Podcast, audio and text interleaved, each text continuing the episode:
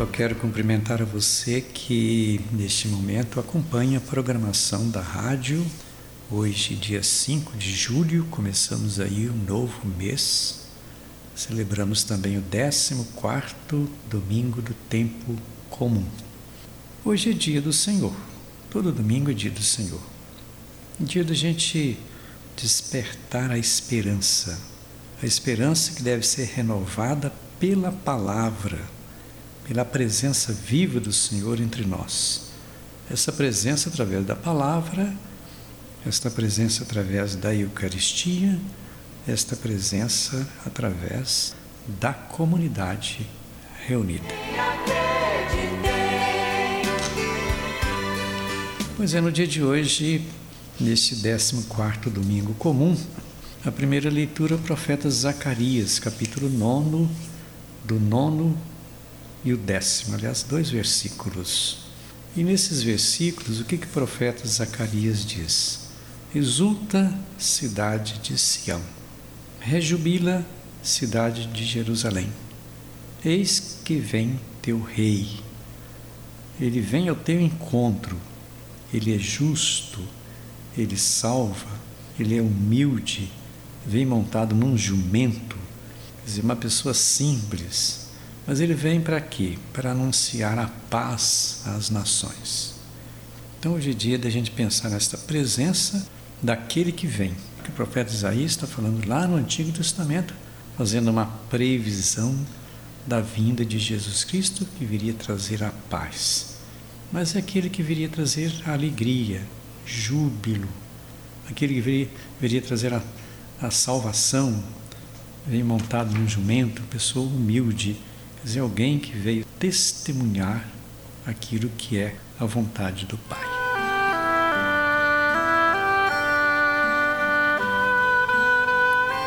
Depois, na segunda leitura, carta de Paulo aos Romanos, capítulo 8, versículo 9 e depois os versículos 11 ao 13.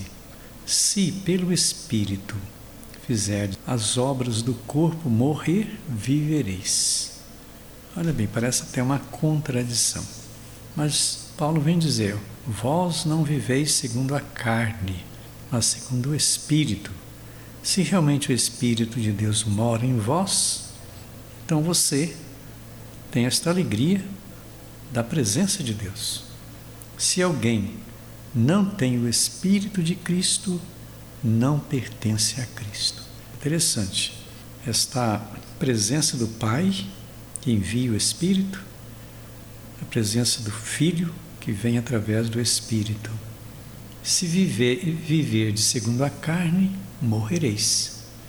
Mas se pelo Espírito matardes o procedimento carnal, então vivereis. Então parece assim um, uma expressão de contradição.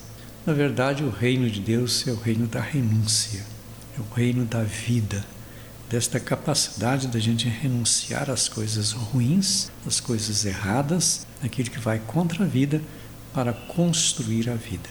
E São Paulo fala então aos romanos justamente isto: vamos construir o bem, vamos construir a paz. Construindo a paz, você está vivendo a mensagem de Jesus.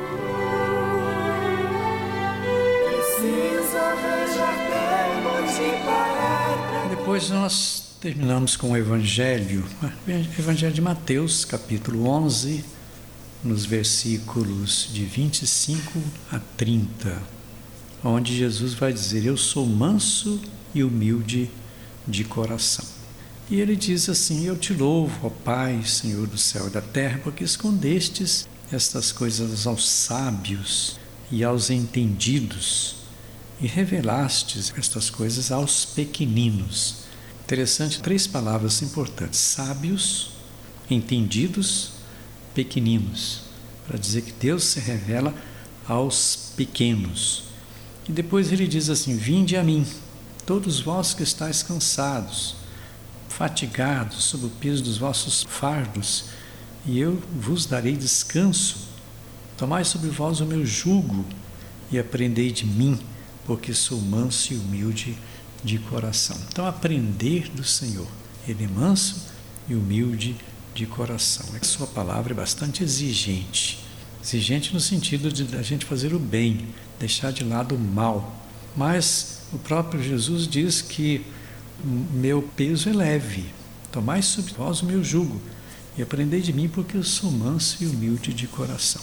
Então a liturgia de hoje nos convida a esta intimidade nossa com Jesus Cristo e à medida que a gente tem esta intimidade com Ele, a gente é capaz de fazer o bem. Desejo então para você, neste dia, que esta reflexão ajude na sua intimidade com Deus e que Ele possa abençoar a você em nome do Pai, do Filho e do Espírito Santo. Nosso abraço e até o próximo programa.